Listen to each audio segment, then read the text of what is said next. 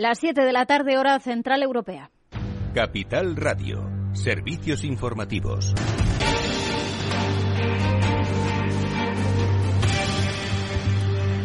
¿Qué tal? Muy buenas tardes. Miramos los últimos datos de, coronavirus. La incidencia en España sigue subiendo. Se eleva hoy en dos puntos más. Hasta los 202 eh, se añaden además 9.663 nuevos contagios y 126 muertes al recuento oficial. Y con este aumento de casos se preocupa además a los grupos de la oposición y algunas autonomías qué va a pasar cuando decaiga el estado de, de alarma. Recordamos que va a finalizar el próximo 9 de mayo. Falta menos eh, de un mes eh, y preocupa cómo se va a poder entonces eh, poner restricciones. Hoy se ha pronunciado la vicepresidenta Carmen Calvo, mandaba un mensaje de tranquilidad. Dice que sí que van a poder acordar el cierre perimetrial de sus territorios, aunque, en su opinión, no va a ser necesario porque confía en la campaña de vacunación.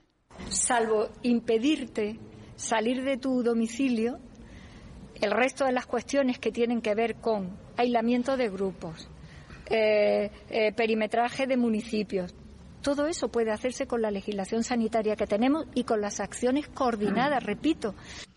Y mientras eh, la Comisión Europea ha negado este jueves que su estrategia de vacunación para los próximos años se vaya a confiar en exclusiva a Pfizer y BioNTech y no ha descartado iniciar negociaciones con otros laboratorios, incluso con aquellas que desarrollan tecnologías distintas al ARN mensajero o al ARNM, como Janssen o AstraZeneca. Salían así al paso de unas informaciones publicadas eh, por el periódico italiano La Estampa, que decía que Bruselas había decidido no renovar los contratos con AstraZeneca y con Janssen, esas eh, vacunas vectorizadas por adenovirus y que recordamos están bajo la lupa por esos casos muy raros de trombosis. La de AstraZeneca ya recibió el visto bueno de la EMA, la de Janssen está siendo estudiada ahora mismo tras esa suspensión que llegaba desde Estados Unidos y en unos días se espera que se emita un dictamen. Más asuntos en la arena política. Tony Cantó y el exalcalde de Toledo, Agustín Conde, no se van a poder presentar a las elecciones madrileñas del 4M. El Constitucional se ha pronunciado y ha dado por buenos los argumentos del PSOE, que presentaba una denuncia y de la Fiscalía que considera que ambos han vulnerado la ley electoral porque se empadronaron en Madrid a finales de marzo y no cumplían con ello el periodo mínimo, con lo cual no tienen las condiciones necesarias para ser candidatos. La expulsión de estos dos políticos de las listas del Partido Popular es, por tanto, definitiva. Y la vicepresidenta tercera, eh, Yolanda Díaz, junto con la ministra de Igualdad, Irene Montero, han presentado hoy una herramienta para la igualdad retributiva con la que quieren alcanzar la igualdad real en las empresas en cuanto al salario. Lo explicaba Yolanda Díaz esta tarde en un foro organizado por Invertia hemos dado a conocer en este contexto y en colaboración con el Ministerio de Igualdad y fundamental, fruto nuevamente del diálogo social, una herramienta a la que hemos llamado IR, una herramienta que culmina el proceso de implantación del registro retributivo en las empresas y sirve de base para seguir avanzando en la necesaria transparencia retributiva. Pues con ello quieren avanzar en que las empresas eh, puedan hacer de forma sencilla ese registro retributivo. Según el INE en España, existe una brecha entre lo que cobran hombres y mujeres eh, del 21,4%. Y mientras el Gobierno aquí en España está negociando para aprobar esa ley de vivienda con las tensiones que hay entre PSOE y Podemos en cuanto a la limitación de precios, sepan que el Tribunal Constitucional de Alemania ha declarado ilegal ese límite impuesto por el Ayuntamiento de Berlín al precio al alquiler de las viviendas que entraba en vigor en febrero de 2020, porque entiende que las autoridades locales se han extralimitado en sus competencias. Y un apunte en la crónica de tribunales, el inspector, jefe de la UDEF que investiga esa presunta caja B del Partido Popular ha señalado hoy en la Audiencia Nacional que la formación política pagó en negro parte de esa sede en la calle Génova. Pues hasta aquí este boletín informativo. Ahora After Work con Eduardo Castillo a las 8 el balance con Federico Quevedo. Hoy estará en el programa Elvira Rodríguez del Partido Popular para hablar sobre el plan de recuperación.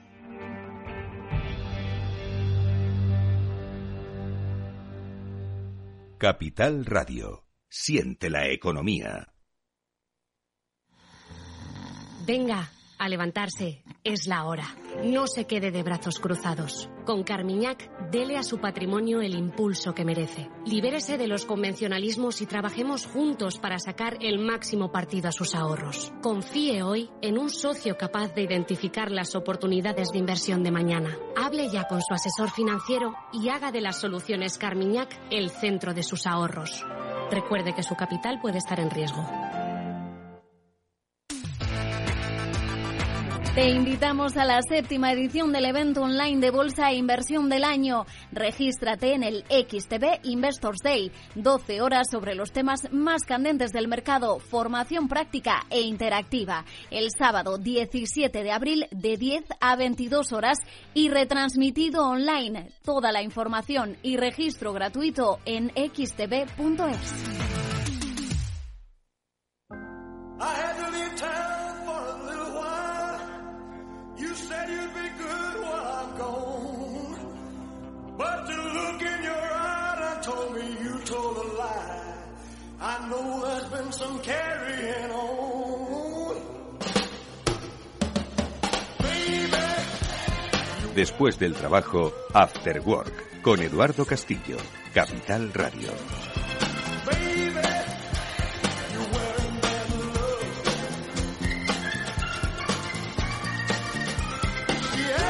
¿Qué tal amigos? Buenas tardes, bienvenidos al After Work que ya comienza en Capital Radio y que hoy se detiene sobre un sector importante de nuestra actividad que siempre está en el punto de mira de la regulación y la legislación, pero que forma parte, ojo, de nuestra actividad productiva y que, como muchas otras empresas y sectores, también se ha visto afectado por las eh, vicisitudes de la pandemia a nivel nacional y a nivel internacional, obviamente. Estamos hablando del sector del plástico enseguida, con una de eh, sus eh, representantes, en concreto de la empresa Enplast, Natalia Campos. Vamos a conocer cómo han vivido eh, los diferentes sectores la pandemia. En este caso nos detenemos en el sector del plástico. Esto será enseguida, pero también adelantaros que luego tendremos nuestra dosis habitual de reflexiones de un mundo digital que, como siempre, vendrán de la mano de Víctor Magariño y de Julián de Cabo nuestros dos referentes en el pensamiento digital y en muchas otras cosas que luego estoy seguro compartirán interesantes reflexiones y pensamientos y conocimientos con todos nosotros. Así que nada más amigos, esto es el Afterwork de hoy, está a punto de terminar la semana, falta muy poquito y nosotros comenzamos ya mismo saludando por supuesto a Néstor Betancor que está en la gestión técnica y dando ya en breve la bienvenida a nuestra primera invitada.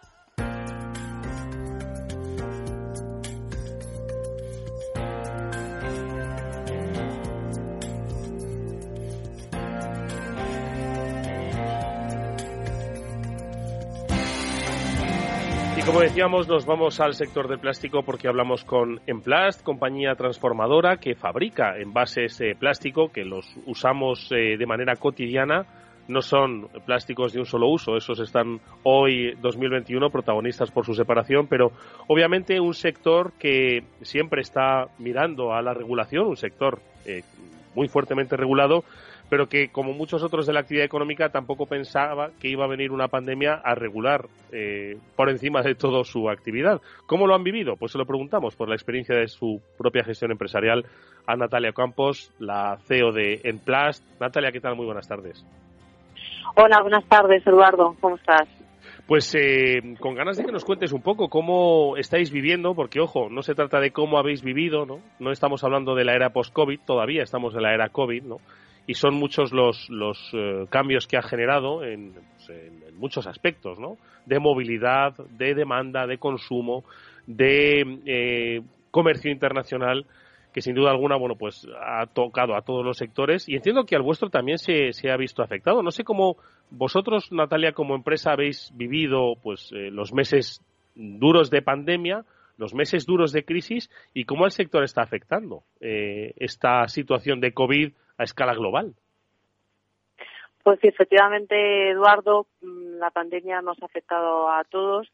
Eh, lo que pasa que en distinta medida o de, distinta forma, eh, nosotros a lo que nos tuvimos que enfrentar durante toda la, pandemia, especialmente, eh, fue a cómo mantener nuestra nuestra actividad porque eh, fuimos de repente nuestros productos se empezaron a, eh, se consideraron artículos de primera necesidad, mm. productos como los envases para productos de limpieza o los envases para hidrogeles eran de primera necesidad en esos momentos y no podíamos pasar, parar nuestra actividad. Entonces, el problema nosotros que tuvimos fue habilitar los medios para el personal, para la fábrica, para que trabajar fuera posible de una forma segura y nunca parar el, el suministro y de hecho bueno pues tuvimos que, que colaborar con hospitales con, cuerpos de seguridad para hacer donaciones y, y, bueno pues así es como lo hemos vivido con mucha incertidumbre con cosas con eh, producciones que bajaban con otras que subían y adaptándonos eh, pero quizá de una forma diferente a otros a otros negocios que que por desgracia lo han sufrido con, un, con una bajada total de, de toda su actividad. Mm entiendo, Natalia, que esas oscilaciones, ¿no? Efectivamente, estaba, claro, muchas veces no pensamos eh, en lo que tenemos más cerca y es el, el, gel hidroalcohólico que ahora nos acompaña a todos lados, ¿no? Y que hace apenas un año y medio, pues no, no lo llevamos con nosotros y hoy llevamos y tenemos más de uno en nuestra casa, ¿no? Entonces, estas oscilaciones que, que has mencionado se han más, más o menos estabilizado. Es cierto que, que bueno, el, el en los primeros meses del confinamiento, ¿no? La demanda de esos productos básicos de necesidad de limpieza, de, de todo lo que conllevaba pues la fabricación de un, de un envase de plástico, pues se, se disparó. ¿Se han, como digo, equilibrado más o menos esos ratios o, cómo está viviéndose esa desescalada, por llamarlo así? Sí, ahora todo se ha estabilizado, se ha estabilizado más. Eh, lo vemos eh, en la vida cotidiana de todo el mundo, creo que lo vemos. Bueno, pues hemos alcanzado una normalidad o nos hemos adaptado un poco. Entonces, en la pandemia efectivamente tuvimos meses de, de muy poco trabajo, otros meses con muchísima demanda. Ahora ya todo se ha equilibrado más. Es cierto que ninguno estamos donde queremos estar porque queremos que esta pandemia pase, pero, pero sí que es cierto que dentro de, la estabilidad, pues eh, las cosas están un poco más constantes que durante, durante aquellos meses. Y de todas formas hemos aprendido todos mucho a manejar la incertidumbre, ¿no? Y, y bueno, eso sí que nos ayuda un poco el que, que somos una empresa ya muy consolidada con una estrategia a largo plazo y bueno, pues vamos eh, cuando tienes unas bases sólidas, pues es más, más fácil manejar, manejar esos picos, esa incertidumbre. Oye, eh, eh, Natalia, en muchos sectores de la actividad ha habido cosas que han, transformado esos propios sectores. Bueno, los han cambiado o les han dirigido hacia.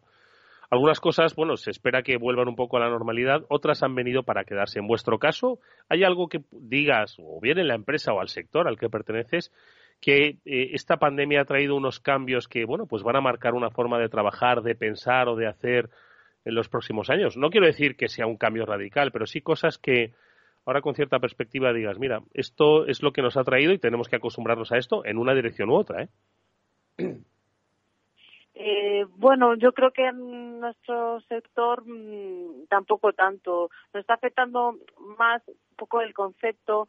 También se relaciona con la pandemia y el uso del plástico con el, con el concepto que, que debemos tener a futuro de, de, del tema medioambiental y cómo hacer un uso responsable de los, de los plásticos. Creo que, que en esta pandemia y con Mm, otra serie de circunstancias se están dando, se está viendo que los plásticos son una eh, una, cosa necesaria eh, que no debemos desperdiciar y, y debemos debemos cuidar eh, hacer el mal uso de, del plástico pero en algunos casos va a ser imposible imposible sustituirlo y eso yo creo que sí que sí que es una reflexión que, que está quedando un poco y que puede afectar al sector. Sí, ¿no? Eh, quiero decir que al final el debate, ¿no? En el que siempre ha estado eh, inmerso el, sector del plástico y más hoy que nunca, ¿no? Decía antes, ¿no? Que es uno de los sectores más regulados, ¿no?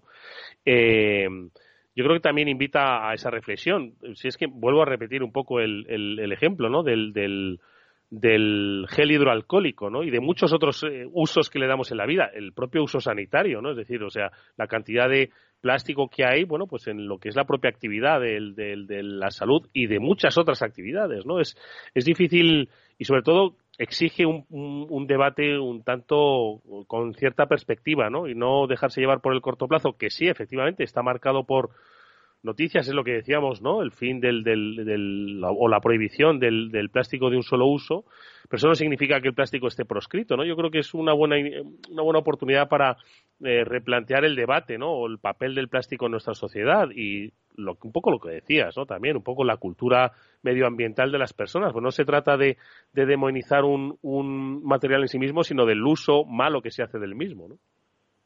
Efectivamente lo que no hay que hacer es generalizar. Eh, no se puede decir no, todo, el plástico es bueno para todo o el plástico es malo para todo. Hay que hay que especificar en qué casos, dónde da ventajas, dónde da inconvenientes y, y dónde se puede mejorar, porque nosotros eh, desde el sector promoviendo es el tema de la reciclabilidad y la economía circular. Allí donde no se pueda evitar el plástico, donde no se pueda evitar el residuo, porque no, no solo hablemos de plástico, eh, el mundo tiene un problema de residuos. Mm, puede ser de plástico, pueden ser eh, tecnológicos, mm, eh, puede ser la ropa. Entonces, donde no podamos evitar el residuo, tenemos que encontrar la forma de reciclarlo, reutilizarlo y, y generar la economía circular y ahí es donde donde hay que hacer foco y no no podemos tratar todo por igual. Hay que dar muchas soluciones a, a todos los problemas que hay pero no, no va no va a poder ser solo una. No es eliminar eh, eh, los usos en todos los casos. Eh, Natalia eh, no obstante eh, pese al, al, necesario debate o a la necesaria recuperación del debate eh, la economía sigue, la vida sigue o la economía se para, ¿no? Y este es uno de los aspectos que, por otro lado, también desde el sector habéis alertado, ¿no? Con respecto a, bueno, al final la pandemia está pues afectando, ¿no? Al normal desarrollo de la actividad económica internacional y habéis eh, puesto de manifiesto un, peligro, o más que un peligro, la, la, el, un, un, posible problema de desabastecimiento, ¿no? De la misma forma que durante la pandemia, bueno, pues se tuvo que hacer un esfuerzo, ¿no? Para cubrir esas necesidades, esos, esos picos, ¿no? Inesperados.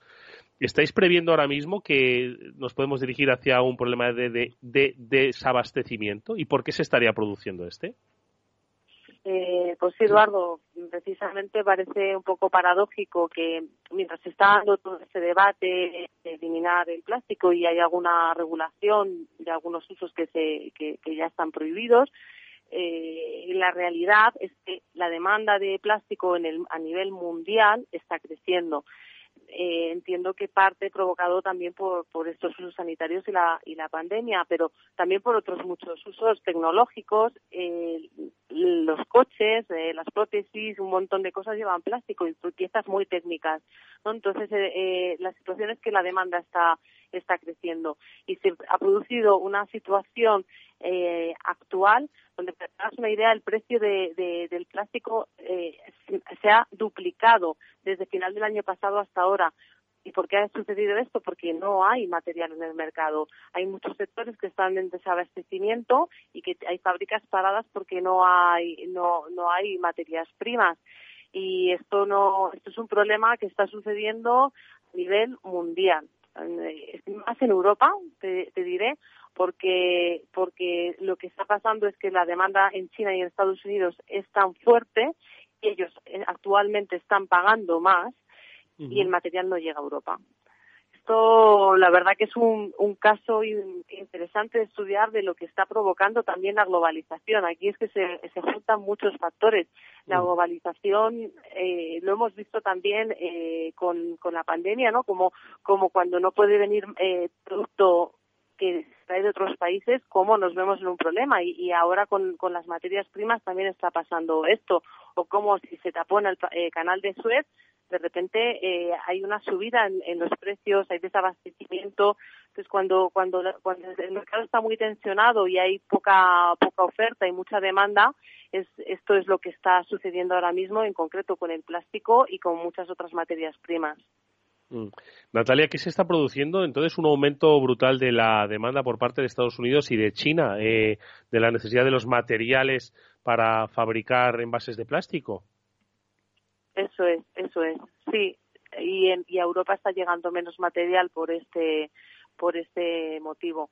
Pero como te decía, es que el, el consumo de plástico a nivel mundial está, está subiendo y si no hay más, eh, más producción o no, no se, se contiene esa producción, pues no, no hay para todo, para todo el mundo. Y en momentos puntuales, además, cuando eh, puede haber una tensión por, por, por el transporte, porque porque no llega material a Europa, eh, se produce entonces el desabastecimiento y esto mm. se está dando en algunos en algunos sectores del plástico se está dando hoy en día.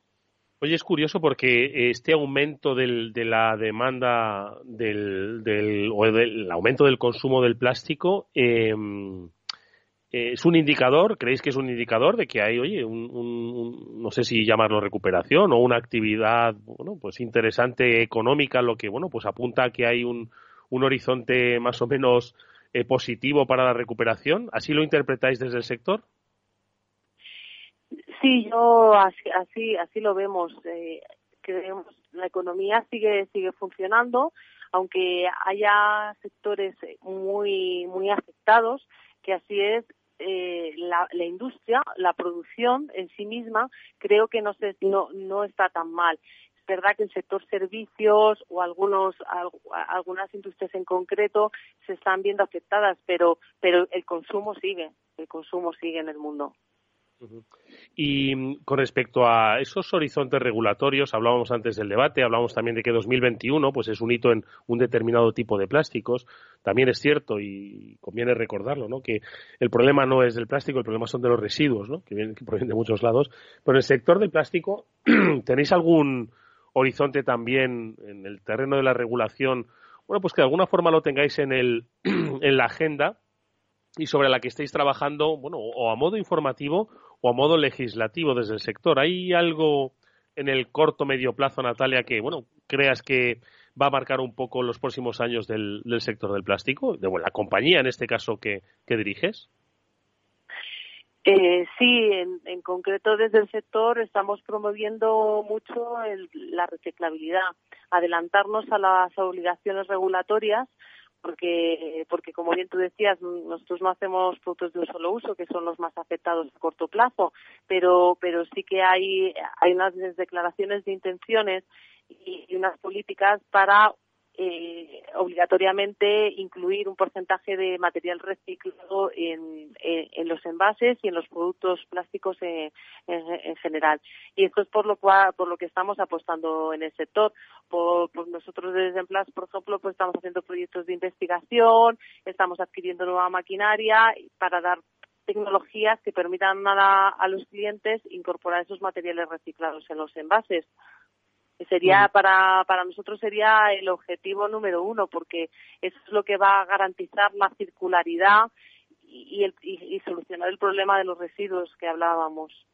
Eh, ¿Creéis que eh, si algo habéis eh, destacado es que bueno vuestra vuestro sector no, no ha recibido eh, no sé si mucha o ninguna subvención no sé si ahora con este plan de recuperación en el que bueno pues se va a abogar por una eh, economía mucho más eh, verde y sostenible, al final, eh, pues este aspecto que comentabas, Natalia, pues un poco forma parte, ¿no? De esa dirección, inversión en innovación para hacer, bueno, pues los procesos de, en este caso de fabricación, mucho más circulares, mucho más reciclables. ¿Confiáis en que este plan de recuperación impacte de una manera positiva en vuestro sector?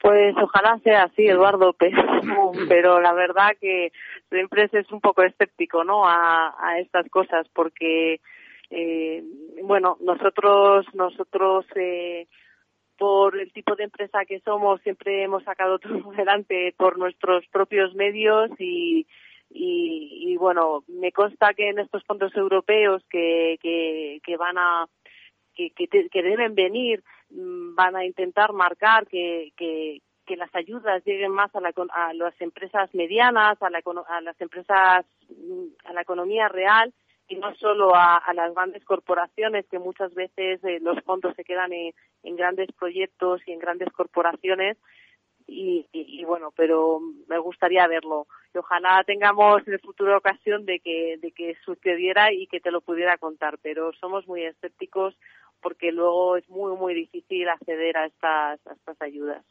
Bueno, pues eh, primero vamos a ver cómo se concreta un poco esa letra pequeña de ese plan de recuperación y luego veremos cómo al final, como decía nuestra invitada, acaba drenando al conjunto de la, de la estructura económica de nuestro país, de la estructura empresarial, que no olvidemos está conformado en un 98-99% por, por pymes. Así que, bueno, al final ellas son las protagonistas el día a día de las compañías. Nosotros hoy hemos querido aproximarnos al día a día de un sector a través de la actividad de Emplast, en el que, por otro lado, bueno, un último apunte, Natalia, pese a las vicisitudes ¿no? que, has comentado de la pandemia, pese a las vicisitudes de los mercados internacionales, están tensionando los precios y están amenazando con un, una posible falta de suministro, desde Emplast, mmm, quiero decir, tampoco, tampoco ha ido mal, ¿no? Quiero decir, el, cierre del último ejercicio tampoco ha ido mal, ¿no? No, no, no, no podemos quejarnos en absoluto. Eh, el año pasado hemos podido trabajar, eh, hemos ido adelante y este año pues también tenemos otros problemas, pero pero seguimos adelante fabricando y, bueno pues buscando soluciones y, nuevas propuestas y nuevos nichos de mercado, pero pero desde luego que, que estamos contentos.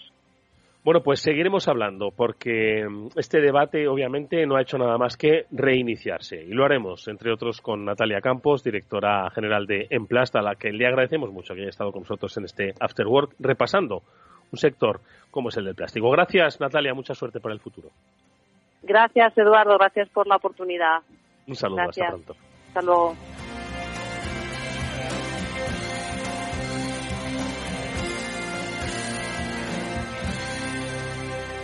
para reflexionar, para valorar, para decidir. After Work. Y atención, ojo a los inversores, esta noticia os puede interesar y mucho porque desde Capital Radio y XTV os invitamos a la séptima edición del evento online de bolsa e inversión del año. Va a ser el próximo sábado, el sábado 17 de abril. Y es muy sencillo, os tenéis que registrar, además de manera gratuita, en el XTV Investors Day. Van a ser 12 horas componentes de excepción, como pueden ser Javier Galán, de Renta 4, con Henrik Lumhold, que es antiguo economista jefe de Bank of America. También va a estar Francisco Quintana, que es director de estrategia de inversiones de ING, con Alejandro Estebaranz, que es presidente de True Value, y con Pablo Gil, que es exdirector de análisis técnico del Banco Santander. Además de ellos, con muchos otros especialistas más. Bueno, pues toda la información la podéis tener a través de la página web xtv.es y recordaos que es un evento gratuito que mm, eh, organiza XTV y desde el que os invitamos a asistir en Capital Radio.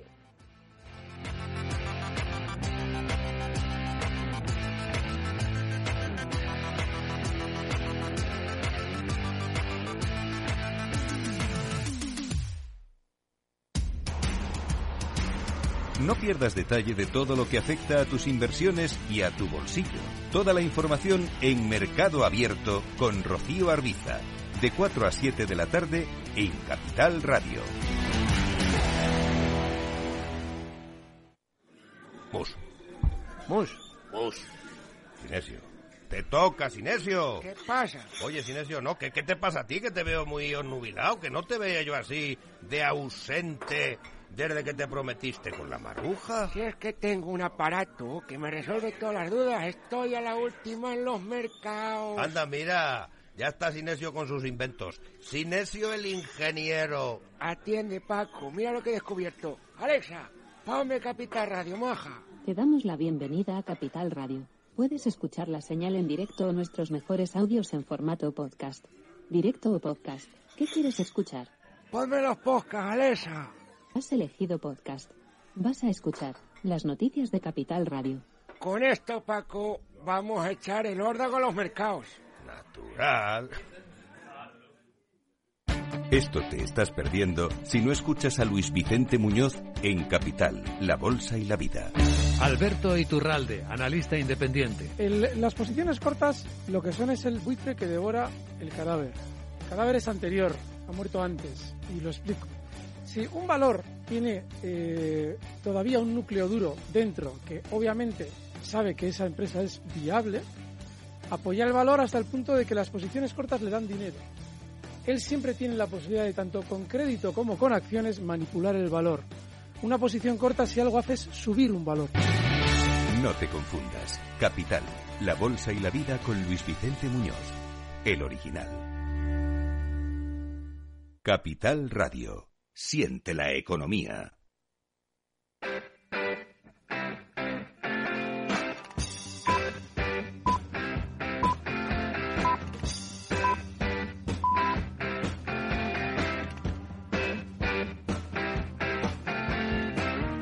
After Work, quizás el mejor momento del día.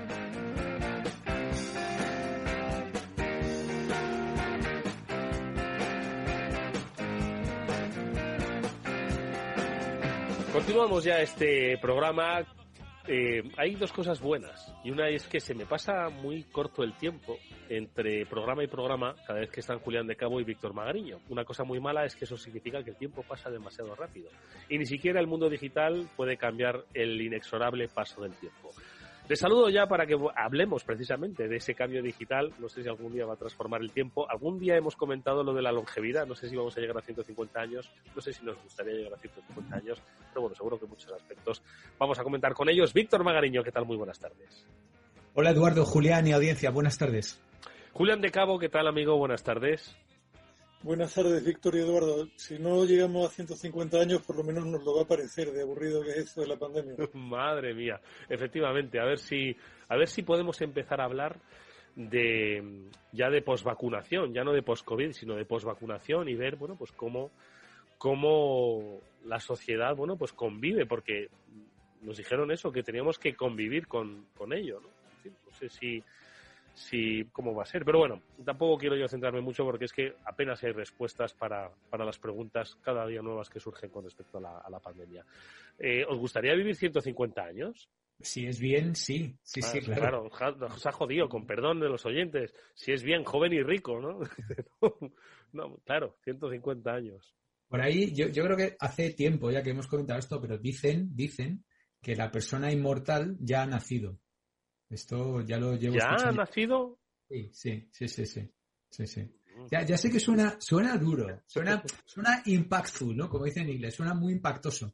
Pero, pero es probable que, que vivamos 150 años, igual no nosotros, que somos maduritos digitales, pero sí que probablemente, no sé si nuestros hijos o, o tú que tienes un hijo más pequeño, Eduardo, mm, eh, probablemente en los próximos años se vuelva a doblar la edad y estamos ahora en ochenta y tantos, pues multiplica por dos, 160, ¿sabes? O sea que...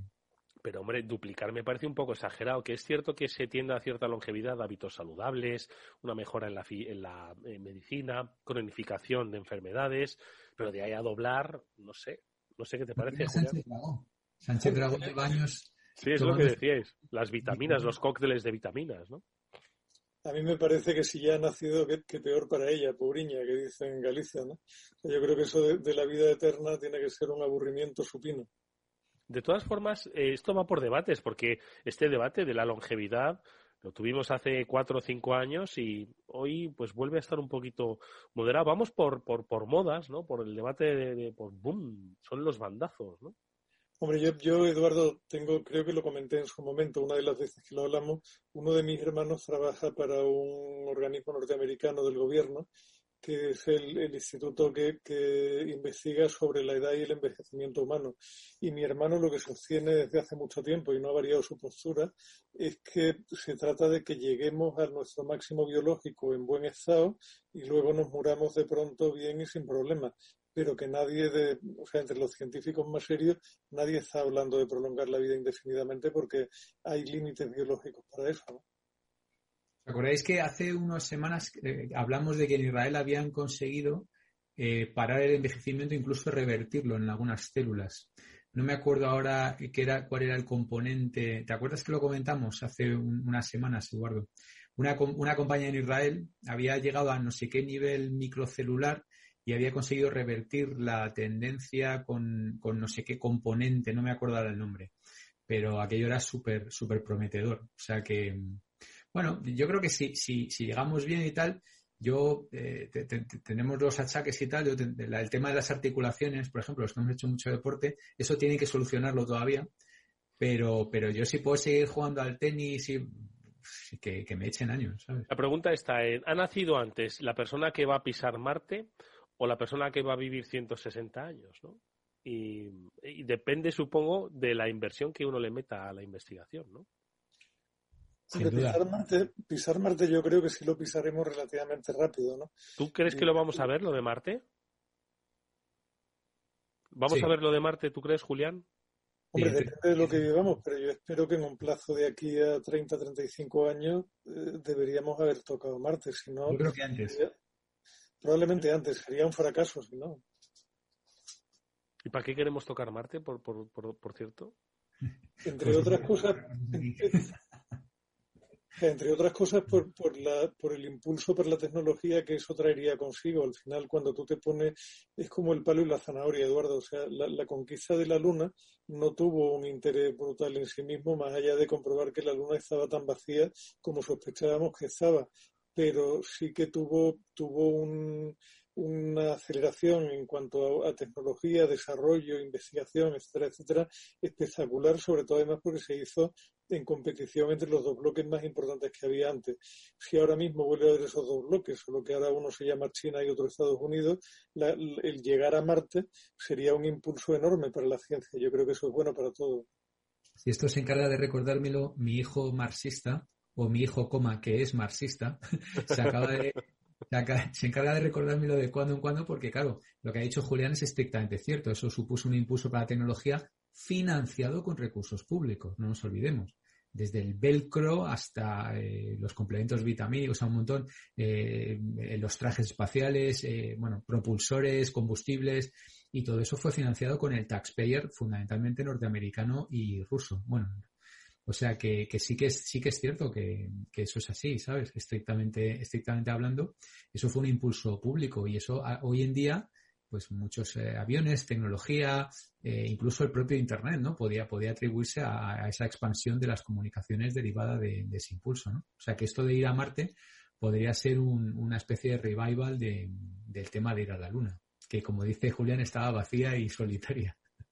Es una especie de acelerar el desarrollo tecnológico con un objetivo que sabes cuál es el objetivo. No es encontrar vida extraterrestre, sino vamos a ser capaces de llegar allí, porque si no tuviésemos un Marte como objetivo, ¿no seríamos capaces de desarrollar esa tecnología? ¿O qué? Esto, Eduardo, se parece mucho a, la historia que no me acuerdo qué escritor contaba, que en su pueblo había un tonto al que alguien le dijo que a ver si era capaz de tirar la luna de una pedrada y que efectivamente nunca consiguió darle, pero no por eso dejó de ser el que tiraba las piedras más lejos del pueblo. Pues pasa un poco lo mismo. Exacto, exacto. Qué bonita analogía. Sí, sí, sin duda alguna. ¿eh? Creo que esto es, tenemos un ejemplo ahora mismo viviendo muy claro. Eh, se han desarrollado vacunas en, en, una décima parte del tiempo que se desarrollaban antes. ¿Por qué? Pues porque hacían falta y porque salvaban vidas, ¿no? Pues esto yo creo que es un ejemplo muy parecido. Sí, que ahora algunas dan trombos y qué tal, pero bueno, yo creo que la inmensa mayoría de los expertos están diciendo que cualquier vacuna salva más vidas que, se lleva, ¿no? Sí que es verdad que si tienes la mala suerte que te toca que sea el que se lleva, pues entonces eh, estás eh, en mala situación. Pero, pero vamos, yo creo que e, este tipo de eventos globales eh, impulsan todo. Yo no sé si habéis oído la noticia, hablabas de los dos bloques, eh, hoy ha, impuesto sanciones duras el gobierno norteamericano a Rusia por temas que nosotros aquí solemos hablar eh, bastante a, menudo, por el tema de, la influencia con noticias falsas en las elecciones y por los temas de ciberataques. O sea que de los dos antiguos eh, bloques vuelven a, enfrentarse en, tareas de lo más, entre comillas, mundano, ¿no? Que es lo que toca ahora, ¿no? Hablar de injerencias tecnológicas. Pero es curioso porque esto que dice Víctor, ¿no? Los dos grandes bloques. Parece que el mundo, esto es como los, los cuentos de Disney, ¿no? O las, las películas de Disney, que siempre tiene que haber un malo, ¿no? Porque si no, es que no tiene sentido, ¿no? Eh, pues es toda la sensación de que siempre tiene que haber dos bloques. La era Trump, el otro bloque era China y volvemos un poco a, la parte eh, demócrata donde era Rusia, ¿no? Entonces, bueno, también los republicanos se, se un poco con Rusia. Entonces, cuando Rusia al final, la capacidad de influencia que tiene, bueno, pues sigue siendo relativa económicamente, bueno, pues está viviendo como está viviendo y sus desarrollos tecnológicos industriales son los que son. Es cierto que tiene una eh, importancia con respecto al, suministro de, energía ¿no? en la parte de Europa del Este, pero bueno, más allá de esas tensiones fronterizas, el problema lo tendría Europa, si acaso. ¿no? Curioso, sí, la vuelta a los bloques. Julián.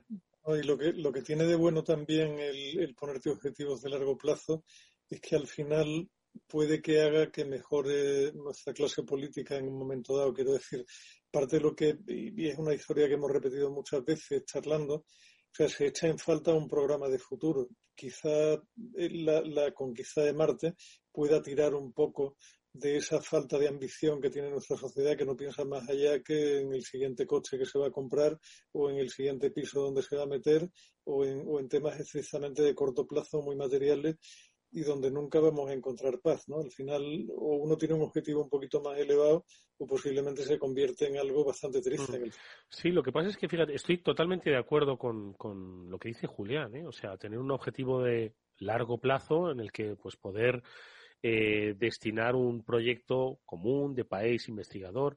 Sin embargo, entra en contradicción pues con lo que se dice en, la, en las escuelas de management hoy, seguro que vosotros dais clase en las escuelas de negocio, y esos planes estratégicos de las empresas, seguro que decís, no lo hagas a cinco años, estás loco, hazlo a un año y como mucho, porque claro, vivimos en tiempos cambiantes, claro. Entonces, tenemos ahí una contradicción, ¿no? El hecho de que vivimos empresarialmente al corto plazo, y los desarrollos que tú efectivamente dices debemos eh, mirarlos con un, con un ratio de, de 15, 20 o 30 años, ¿no?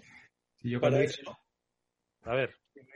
Yo cuando hice el MBA, allá por el año 91, se hacían planes estratégicos a, a 10 años, ¿no? Ahora, por ejemplo, ayer hablaba con una amiga de un tema y, y el medio plazo eran 8 meses. Entonces, claro, hay una pequeñita diferencia. Claro, pero tú decías que no, Julián, ¿qué? ¿por qué? No, yo digo, a ver, Eduardo, yo lo que te digo es que una cosa es lo, que, lo que ahora mal llaman a veces plan estratégico y otras veces es que uno no debe perder la referencia de que para algo están la misión y la visión que te dan un marco de largo plazo que no tiene nada que ver con lo, con lo táctico que hace lo inmediato. Al final se parece mucho al, al, lema de la, de la benemérita de toda la vida, que era vista larga y paso corto. ¿no? Efectivamente, efectivamente. Bueno, pues eh, eh, esperemos, esperemos que a ver cómo se desarrollan nuestros cortos plazos. De todas formas, vamos con la, como siempre, con recomendaciones de lectura. ¿Habéis tenido lecturas interesantes o, o hallazgos curiosos, cuanto menos? ¿No? Hombre, han pasado montañas de cosas, ¿no? Desde, desde es la que, que, siempre pasan montañas de cosas, sí. Sí, pero, pero o sea, la que se ha liado en China con la multa de Alibaba, en fin, hay, hay mil historias. Lo que no sé es qué, qué te puede apetecer más, Eduardo, porque el elenco puede ser casi infinito. ¿Qué es lo que a vosotros realmente os ha llamado la atención? A ti, Julián. Porque lo de China, fíjate que se veía venir, ¿no? Tarde o temprano. Lo de China es que es tan incomprensible para, para el mundo occidental, sus propias reglas, ¿no? No, yo, fíjate, yo en, en este caso creo que es bastante, bastante, se está convirtiendo en bastante homologable y es que el poder siempre teme al que triunfa, con lo cual a Jack Ma lo que le está pasando es que el que está arriba y manda siempre sospecha de aquel al que le ha ido demasiado bien y cuando sacas la cabeza lo que te dan es un coscorrón, ¿no? Eso de que... Una colleja tamaño sideral. Un collejón, pero primero fue una collejita y ahora ya el collejón, pero aún así el precio de la acción para arriba, ¿eh? A lo bestia. Claro, pero, pero con un... pro- o sea, es que al final en el país de los ciegos el tuerto está en la cárcel, no es que sea el rey. No, pero sí, efectivamente, eso eh, yo, también me fijé en, ello y bueno, parece ser que las autoridades chinas, que ya lo hemos comentado también, pero, pero poco a poco se confirma, ¿no? Que se estaban poniendo más serias, más serias. Eso lo comentábamos antes de la multa. Ahora ha habido la multa. eh, le pararon el IPO, eh, con lo cual ha reorganizado todo el negocio. ha- han legislado mm, nuevas eh, leyes en China para dar más poder a los bancos centrales y para controlar más a los bancos regionales. O sea, ha, desencadenado una serie de movimientos eh, legales, políticos en China realmente eh, que no se esperaban hace un año apenas, ¿no? Y eso está cambiando y, y, por cierto, se parece bastante a lo que está pasando en Estados Unidos. La única diferencia es que en Estados Unidos tardaron un poquito en ponerse de acuerdo los republicanos y los demócratas. Parece que se han puesto medio de acuerdo, pero claro, en China es que eso no hace falta ni eso. O sea, llega alguien del Partido Comunista y dice, legislamos y legislan en cero coma, ¿vale? Entonces aquí no, aquí no hay que esperar nada, directamente. Víctor, yo, yo creo que sí hay, hay una diferencia sustancial y es que eh, afortunadamente en Occidente a la creatividad del legislador se le pone límite y hay un equilibrio de poderes que sirve un poquito para eso, para que, como decía aquel, cuando suene la puerta a las cuatro de la mañana sea la policía porque se ha escapado el gato, pero no porque venga por nosotros, ¿no? En China no existe ese límite, con lo cual, si no hay una ley que permita agarrar a Jack Ma y darle dos collejas, siempre habrá un juez que se invente una interpretación absurda y, hará lo que tenga que hacer y punto. a mí me, me da un punto de pánico, ¿no? Otro, otro punto que no sé si, si estás de acuerdo, Víctor, que nos va a hacer gastar mucha, mucha, mucha, mucha saliva, es el dichoso flock, que cada vez me recuerda aquello de ni flick ni flock, ¿te acuerdas de, Felipe González en el Parlamento? Pues creo que vamos a tener flock. ni flock, ni flick ni flock. Ni flick ni flock. Porque, eh, contadme lo del flock. Yo soy, no soy ni tan viejo ni tan joven, pero ¿qué es el flock y por qué vamos a gastar saliva? Pues el flock esencialmente contado muy en corto, muy en corto, es el gol que Google nos quiere meter para decirnos que ha acabado con las cookies de tercera parte y que en el fondo va a ser tan, o sea, va a hacer que te persigan igual de bien que antes o mejor, que dirían en mi tierra, solo que no va a ser con las cookies, con lo cual va a estar muy contento el otro día hablaba con Eduardo en privado de este tema, eh, del tema de las cookies y tal. Y bueno, está pasando ahora. De hecho, Julián, tú que tienes un, iPhone, eh, decían, hablaban de Early Spring, que iban a empezar a, rolar las eh, actualizaciones del, del iOS 14, ¿no? hablaban de Early Spring, que Early Spring es ahora, justo ahora. y entonces estas nuevas actualizaciones, pues ya no van a pasar ni una a los desarrolladores de aplicaciones que no soliciten permiso expreso para utilizar el identificador único para anunciantes, ¿vale? Y este identificador único para anunciantes, eh, pues claro, si a ti te preguntan, oiga, ¿usted quiere ser traqueado con una cosa que se llama identificador único para anunciantes? Pues tú qué vas a decir. pues yo creo que la inmensa mayoría lo tenemos claro, ¿no? Yo en este caso soy de, Android, pero, pero bueno, yo creo que la inmensa mayoría va a decir que no. Sí que es verdad que esta semana he leído, y lo comentado otro día con Eduardo, que parece ser que Apple tiene, y como siempre, que es que siempre hay que mirarle la doble vuelta, eh, intenciones truculentas porque eh, ha hecho una especie de puerta de atrás para anunciantes de su propio ad network, de su propia red de anunciantes. Con lo cual, eh, siempre uno parece que está con la verdad, pero siempre hay algo detrás que, que tapona la verdad. Y luego, por otro lado, hay toda la industria, ¿no? Todos los grandes compradores de, de impresiones de digitales de publicidad y todas las grandes agencias y tal, pues están como locos intentando buscar sus propias soluciones, ¿no? Y entonces ahora una convulsión porque todo el mundo está diciendo, no, yo soy capaz de identificar con un identificador que se basa en el email. O yo soy capaz, pero asocio el email con una cuenta de tal periódico y tal. Y entonces esto es ya lo último, ¿no? Y, bueno, lo, lo, de Google que decía, todo de los flocks, los Federated Learning of Cohorts, eh, pues teóricamente, teóricamente es menos agresivo, teóricamente es más eh, orientación eh, conductual y contextual, y volvemos un poco a la vuelta al futuro del Internet de toda la vida, ¿no? Y dicen que permitiría conservar el 95% de cada dólar invertido en marketing digital, ¿vale? Es decir, solamente se perdería ese 5% de atribución de saber quién está realmente detrás del clic, ¿no? Entonces, pero bueno, sí que nos está haciendo ya consumir saliva. Yo la semana que viene tengo una, una masterclass de, este tema, donde estáis invitados todos. Ya os enviaré el link para, para hablar. Lo que pasa es que es en inglés, pero bueno.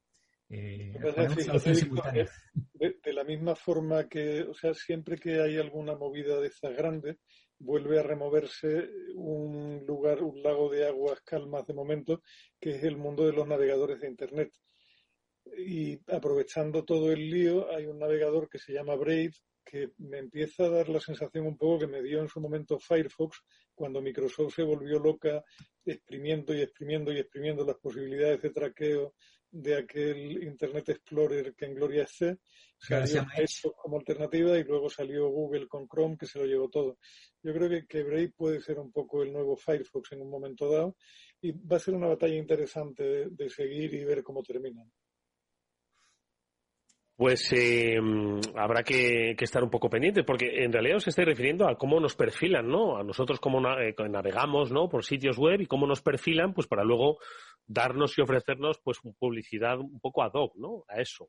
Bueno, se les ocurriera algo, vamos. lo, importante es saber, lo importante es saber quién está detrás del clic para que los que pagan toda esta fiesta, que son los anunciantes, eh, pues de alguna manera estén eh, asegurados de que sus dólares van detrás de personas, para empezar, no de robots, y luego detrás de determinados segmentos de personas, ¿no? Esto es el marketing de toda la vida, ¿no? Segmentación y targetización, ¿no? Yo no quiero tal audiencia, quiero esta otra, ¿no? Entonces, para conseguir eso, eh, hasta ahora, Eduardo, tú eres un veterano de este medio. En la radio es muy complicado saber quién escucha la radio. En la tele también, por mucho que nos quieran decir, es muy complicado. En los periódicos también. Y, en el outdoor ya ni te cuento, ¿no? En, los medios de fuera. Entonces, en Internet vino con la promesa, y de hecho ha crecido exponencialmente bajo la promesa de que eran capaces de identificar quién estaba detrás del clic, quién estaba detrás de una conversión, de una compra. Eh, y entonces, pues eso ha sido una promesa que de momento poca gente ha sido capaz de rebatir, a pesar de todo el tema del tráfico de robots, a pesar del fraude del clic, en fin, ha tenido muchos detractores, pero la realidad es que hoy en día en Internet, si lo haces medio regular, metes un dólar y sacas un dólar y medio en, inversión. Entonces, bueno, mientras eso siga funcionando así, aunque de ese medio que ganas el 20 o el 30% sean robots, pero sigues ganando 20, ¿sabes? 20%. O sea que bueno, ahí lo que pasa es que hay siempre un equilibrio entre, entre quién paga la fiesta, quién utiliza el servicio, quién navega, quién es complicado. Al final, Internet no se usa masivamente porque la publicidad digital funcione muy bien, sino porque es muy interesante para los usuarios. Lo que pasa es que es interesante para los usuarios en la medida en que el usuario, por un pago mínimo mensual, es capaz de acceder a un montón de contenido que es gratuito de momento. Pero, como hemos dicho mil veces, nunca es gratuito. Al final, el dinero tiene que salir de alguna manera y si el anunciante lo pone, es lícito que quiera recuperar una parte de ese dinero, de esa inversión hecha. Es, complicado, es complicado. Pero lo que has dicho, Julián, de quién se lleva el gato al agua o la pasta, hasta ahora está clarísimo quién se la lleva, ¿no? valoración de Google, por cierto, el otro día ya he leído, ya está arriba de 15.000. ¿Se acuerdas que siempre decíamos el cuál es el negocio de publicidad de Amazon? 15.600 millones, es la cifra oficial del año pasado. Esa es la cifra oficial. ¿Os acordáis que yo decía, yo manejo la cifra de 15? Pues 15.600. Entonces, eh, el pescado se lo lleva Google, Facebook y ahora últimamente Amazon también. Y si no, y compáralo como cómo están los AT&Ts, los Telefónicas, los Orange y los Vodafone. Todos hasta arriba de deuda. Y, y fíjate que me estoy oliendo que se van a volver a perder la siguiente ola. Se han perdido la de 5G y como no es para bien, se van a perder la de 6G también. que, Bueno, sí, pero alguien, alguien tendrá que seguir, alguien tendrá que seguir tirando cable, porque si no esto no va a funcionar, ¿no? Lo que pasa es que ya son, al final se han quedado en un escalón tan bajo de la, de la cadena de valor que, que, no se percibe realmente la diferencia. O sea, cuando, cuando tú te empeñas en diferenciarte por un mega más o un mega menos de cobertura y tal, es que tu, tu oferta realmente es muy triste. Sí, está otra vez en la guerra. Está otra vez. De, ayer vi un anuncio de telefónica en la tele. 39,99 para todo. Y bueno, y a Pallete se le han revelado unos, unos pocos de accionistas minoritarios que le han, han, hecho una especie de scratch en una junta y tal. En fin, eh, un poco lo, de siempre. Nada nuevo bajo el sol. Hombre, las juntas siempre han sido muy divertidas, especialmente la de las grandes compañías, ¿no? Los grandes bancos, las, las, eh, las antiguas, ¿no? Eh, compañías públicas, ¿no? Lo que es impresionante, Eduardo, es ver por detrás cómo se prepara una junta de una gran compañía, que yo tuve la suerte de participar en alguna y es muy divertido, ¿no? Muy, muy divertido. ¿Por qué? ¿Por qué? Cuéntanos. Cotillea, cotillea. Entre otras cosas, porque eso que, o sea, el, pensar que las preguntas son de accionistas libres, anónimos y tal y cual, tururú del tururú. O sea, las preguntas están preparadas y son el primo de, el tío de o la hermana de que van para allá con un paquete de acciones mínimo, el mínimo suficiente para poder intervenir en la Junta y decirle al presidente a la par que le miran a los ojos, señor mío, está usted más guapo cada día y lo veo tan guapo que tenía interés en saber qué pasa con esto para que el tipo se luzca totalmente. Y los accionistas los quedan sepultados en mitad de un montón de preguntas preparadas que están convenientemente marcadas y tal. Y por otro lado, siempre hay eh, lo que se llamaría en teatro un backstage con un montón de gente picando datos en pantalla para que el presidente pueda leer en el prompter la, respuesta a lo que le están preguntando, porque es imposible que ese buen hombre abarque todo lo que le están planteando en aquel momento, con lo cual hay una playa de, de amos del calabozo por detrás amarrados para proporcionarle el dato al presidente lo que tiene que contestar en aquel momento. Es, muy, muy curioso. Madre mía, es sin lugar a dudas, ¿eh? debe ser interesantísimo. Hoy, eh, como casi todo virtual o por lo menos con distancia. Le están quitando la gracia a, todo, pero bueno, esperemos que la recuperemos poco a poco y que algún día podamos juntarnos todos. Oye, algunas últimas em, lecturas. Víctor, ¿tú has tenido alguna que, nos, eh, que te haya llamado la atención, que nos quieras compartir o qué? Eh, bueno, el otro día hablábamos de, Bitcoin, ¿te acuerdas? Eh, del tema de las criptos. Me he acordado, me he acordado, pero es que es tan complejo. Es que es tan complejo. no, bueno. Que ni lo he sacado adrede. No, si no, es explicar nada, que, ha salido Coinbase, ha salido a bolsa y solamente vale 85 mil millones. ¿eh? Así de entrada. que si, ordenáramos los temas eh, de los que hablar por en términos de billions, eh, casi casi habría que haber empezado por ahí, por hablar de Coinbase. 85 mil millones, ¿vale? Y esa ha sido una, y la, la, otra sí que me ha llamado la atención es esta de Grab. Grab, que es una especie de Uber, Uber Eats de Asia, que ha salido a bolsa también 40.000 millones, ¿eh? presente en ocho países, no está mal, ¿eh? como para haber invertido ahí un poquito y, estar ahí con unas valoraciones. ¿Qué te parecen estas valoraciones, Julián? Tú eres un asesor de empresas que buscan muchas de ellas financiación, que buscan esos, esos primeros eh, cientos de miles de euros eh, bueno, pues para ir consolidando. Me parece esto una, que es una, una locura, es una exageración estas cifras. ahí, Eduardo, termino por volverme siempre al Juan de Mairena cuando dijo aquello de que solo el necio confunde valor y precio. Mm. Mm, básicamente. Bueno, pues eh, con esta con este chascarrillo popular nos vamos a quedar, ojo, que lleva existiendo desde hace mucho tiempo, pero aún así sigue habiendo muchos necios, ¿eh? Por, por la vida. O sea que, que nada, amigos, que a no ser que tengáis alguna recomendación más de vuestros gurúes, vosotros sois los míos, vosotros tenéis los vuestros. ¿Alguna recomendación de lectura? Sí, si alguien quiere leer algo políticamente incorrecto, que se agarre un libro de Jordan Peterson que se llama 12 reglas para vivir, que está francamente bien. Oh. Eh, ¿Y qué son? ¿12 reglas transgresoras, entiendo, o qué? Peterson es un tipo muy, muy polémico, Eduardo. Es un tipo que no se corta mucho, que hay quien lo ve como el gran ideólogo de la nueva derecha blanca, etcétera, etcétera. Y no creo que lo sea en absoluto, pero es un tipo que se atreve a llamar al pan pan y al vino vino y a no dejarse condicionar. O sea, es un, es un académico norteamericano que ha estado en Harvard y ahora está en una universidad canadiense y que está hasta el moño de la nueva de la nueva tiranía de lo políticamente correcto ¿no? y, se atreve a plantar cara a llamarle las cosas como son y a entrar en polémica con una tranquilidad y una mano izquierda verdaderamente espectacular. Tipo muy válido. Suena muy bien Julián. Mándanos el link. 12, reglas, para, reglas, para, vivir de Jordan Peterson. Lo tiene en formato, yo creo que debe estar en Amazon en formato, en formato Kindle, Víctor. Ya, pero yo no soy de Amazon, Julián. bueno, a la hora, a la hora de una librería de viejo o algo.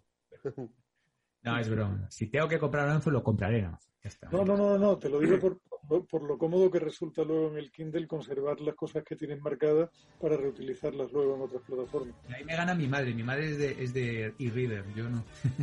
yo soy todavía de papel o si no, lo que bueno amigos, pues con las 12 reglas para vivir eh, nos despedimos. Si queréis la próxima semana comentamos un par de ellas, ¿vale? A ver si nos sumamos a, esa regla que yo creo que lo que quiere decir es romperla o, no. Pero bueno, las comentamos la semana que viene. Como siempre, antes agradeciéndole a Julián de Cabo y a Víctor Magariño que hayan estado estos minutos de radio con nosotros. Siempre es un placer escucharles. Gracias Víctor, gracias Julián, que tengáis buena semana.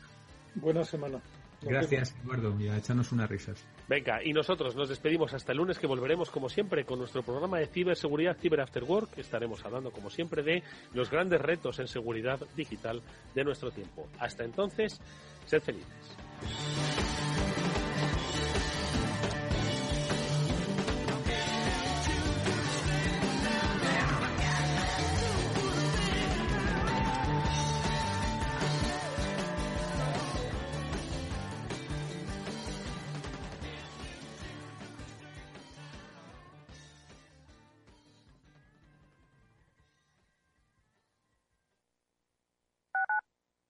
Capital Radio Madrid 105.7 Bueno, la siguiente consulta nos llega desde Bulgaria, desde Sofía, la capital. Julen, buenos días. Muy buenos días, eh, señor Vicente y señor Durante. ¿Sigue usted Capital Radio en Bulgaria? Sí, hombre, lo cojo por internet cada día, ¿eh? Capital Radio es el que mejor lo, lo, lo, lo capto, vamos, inmediatamente. Ahora mismo, mire, le puedo poner aquí. ¡Arriba! ¿Eh? Y vuelta al mundo va a empezar. Capital Radio traspasa fronteras. Para dar la vuelta al mundo. Capital Radio sí es lo mejor, ¿eh? Ven con nosotros, ven. Lo pasaremos bien. Capital Radio.